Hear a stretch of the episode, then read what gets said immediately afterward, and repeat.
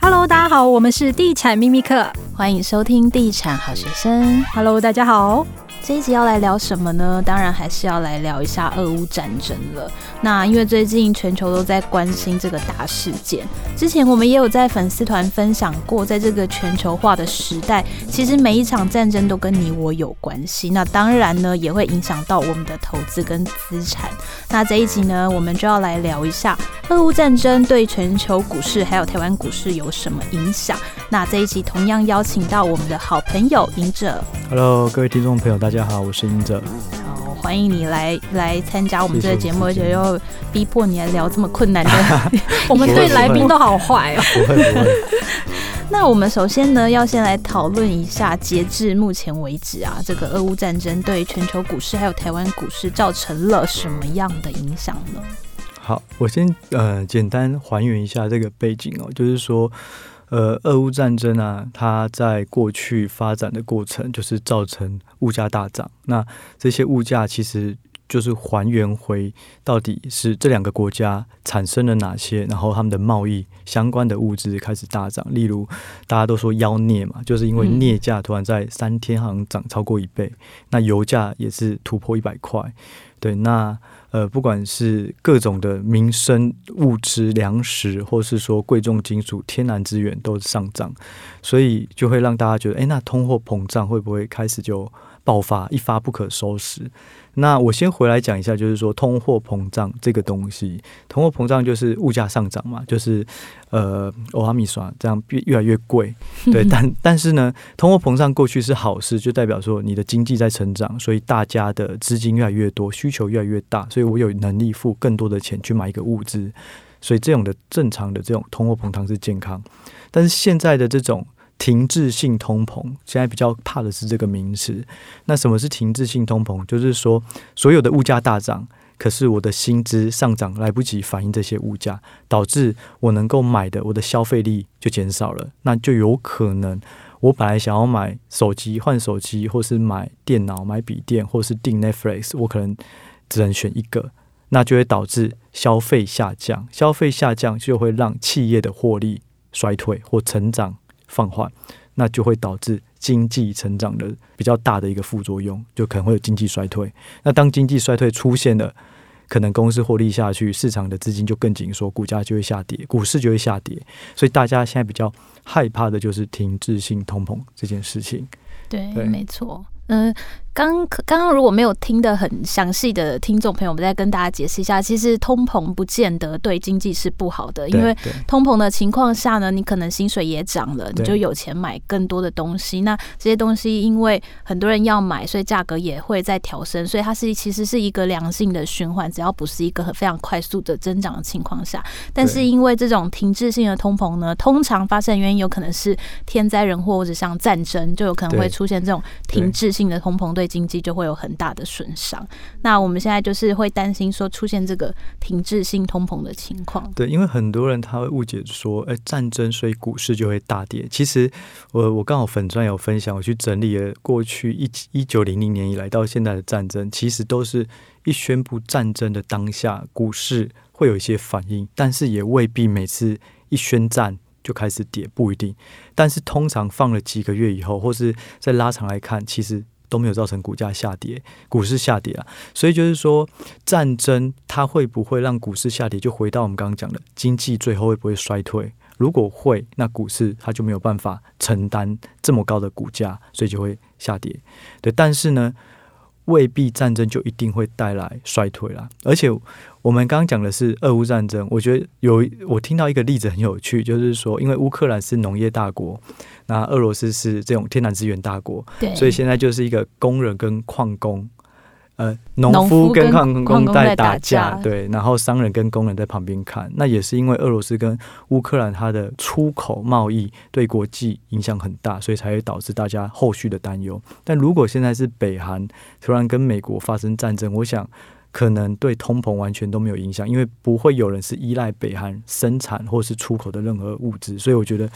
战争会不会导致通膨，或会不会导致股市下跌，就要还原回这两个国家它在全球贸易的重要性有多大。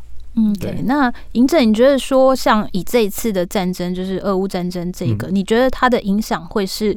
比较长期性的还是短期性？在我们录这一集的当下，这个战争还是持续在对在进行当中。那你觉得这一次来看，它比较有可能是长期的，或是短期的？呃，我自己也是整理了一些资料以后啊，我觉得是短期的影响，我也希望是短期的影响啊。那主要有两个，就是现在比较重要的是两个议题，我们要去破解它，或是去想清楚，然后再来回答。第一个就是说。油价它这种呃现在的超过一百块以上，它会是一个长期一直在这一个状态下吗？还是它只是短期超涨之后会下去？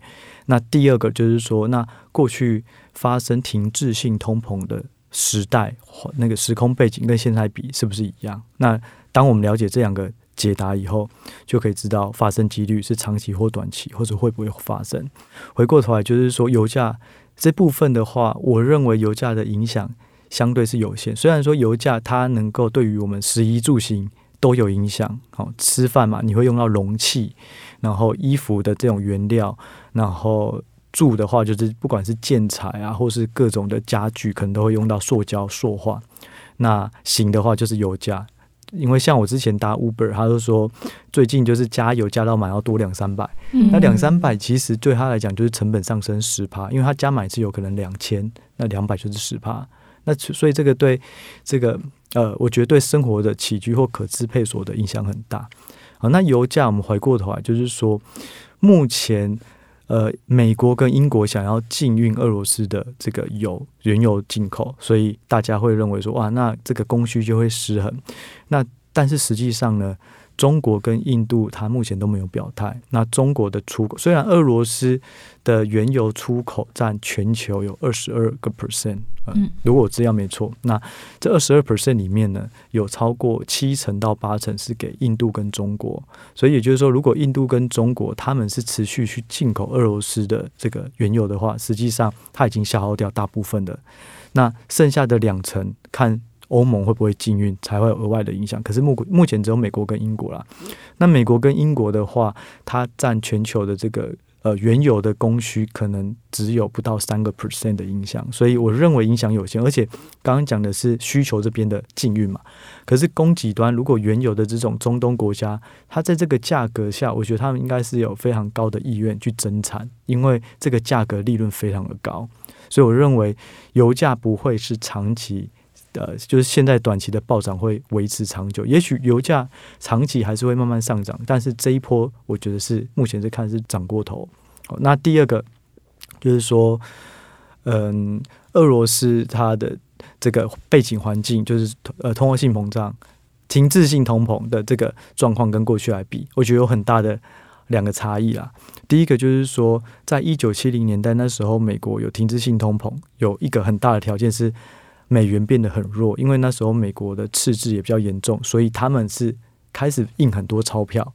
可印很多钞票就会让通膨呃越来越大，不可控制。那现在相反，我们现在的时间点在明天，美国联准会它可能会决定要升息，只是一码或两码。那升息相对来讲，它就可以去把一些银根抽走，然后让通膨不会过度的膨胀。哦，这是第一个，就是当时候没有升息的环境，现在有升息来做压抑。对，那第二个就是当时的美元是比较弱势，其实所有的大宗物品啊，几乎他们的报价都是以美元做报价。只要美元弱势，所有大宗物资商品就看起来变很贵。哦，就是黄金也大概都是以美元啊，原油也都是以美元，所以那时候是美元又弱势。那现在回头看，其实美元是强势，像新台币最近也一直在贬值。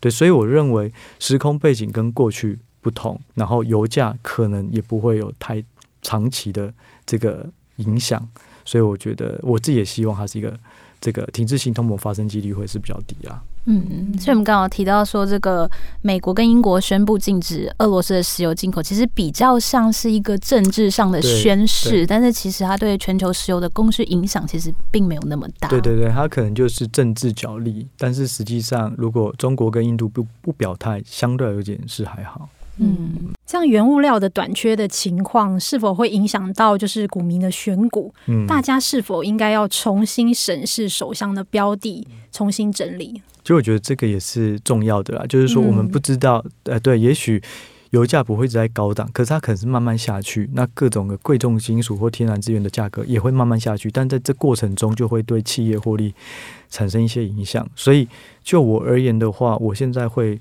避开两个，一个就是说它的原物料，呃，大部分都是被涨价的。哦，就是说，它可能是用很多呃玉米，用很多镍，就像特斯拉最近就宣布说它要涨价，因为其实镍在电动车的电池是很重要的其中一个成分，所以它的物价也上涨。那更不用说钢铁啊、钣金这种一定都上涨。那房子也是嘛，房市也是，房价也一定都会有一些一呃一些增加压力。那第二个就是说，它的这个产业地位是没有办法转嫁。如果我的原料被涨价，可是我有办法反映给客户，那还好，我还可以保留一些利润。对，但是如果没有办法反映，我就我的利润就会下降。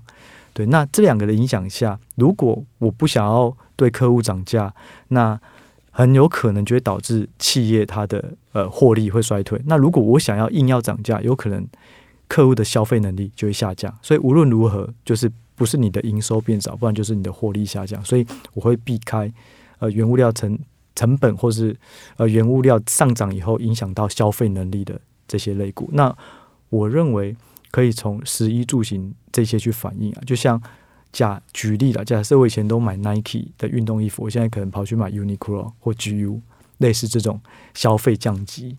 那我最近有发现就是。呃，美国的呃有一家叫做 Dollar Tree，它就是在卖一元商店，它股价几乎是创呃历史新高。那 Costco 最近也都没有下跌，因为 Costco 它也是折价商品，所以这种就相对有保护力。那反而 LVMH 还有那个法拉利最近都跌很多，嗯，对，所以就是说消费会有一些影响。那我会尽量避开消费会受到物价上涨的为主。那我目前认为比较不会有影响的是软体。对，因为软体通常你不能没有它，就像再怎么穷，我还是要用 Word。那企业也一样，再怎么穷，我还是要有一些文书或是办公的这种软体或是资料库。嗯、对，可是台湾的台股的软体股相对比较少啦。嗯，对。那你觉得说台湾的投资者应该要怎么样来看待这一场战争？我们需要做什么样的准备吗？嗯、我认为就是说，因为我们不知道会跌到什么时候。但所以我觉得最重要的就是资金控管。那资金控管的意思就是有两个，一个就是说资产配置要尽量的呃分散在不同相关性的，不要重压一档。哦，然后虽然我是重压型啊，可是对，可是我 假设我但你是高手没关系，也没有没有。可是我会假设我压三档，可是这三档往往都是差异性很大的，就是说它不会一个原因导致三个一起跌，可能互相会有点 cover。哦哦，这是产业的相关性要少，这是资金控管的第一个资产配置。第二个就是你的资金要永远都有这个口袋要很深，永远掏得出钱来，在股市大跌的时候找到一些呃长期营运没有受到影响、竞争力没有影响、成长还是无虞的股票去做买进。对，所以。我觉得比较难的就是说，我们猜高点跟低点，像大家可能很难预期哦，原来去年底就是这么高点的，那现在是低点有多低？我觉得这个很难预期。但是有时候买跟卖是一种决策，那你不买不卖也是一种决策。那当你没有把握、没有胜率的时候，我会选择不买不卖，然后就找机会。甚至如果好股票跟坏股票都大跌，我会趁机去做。持股的转换，把坏股票，反正大家都是杀价嘛，那我就把比较不好的股票，然后换了好的股票。所以我觉得有不同方式啊。第一个就是资金控管，第二个就是换股，调整你自己的体质。对，嗯。不过哪一些产业的股票你是比较看好的？嗯，尤其在这一波通膨的影响下，我认为就是无论如何，就算通膨也会都会使用的，或者是说，呃，通膨也不会影响到他客户的消费力的。刚刚讲到就是。软体类、呃、软体类嘛，那第二个，我认为如果它的应用比较广的，像是半导体代工，然后加上现在如果订单早就已经爆满的，我可能就是爆满的后面我接不到。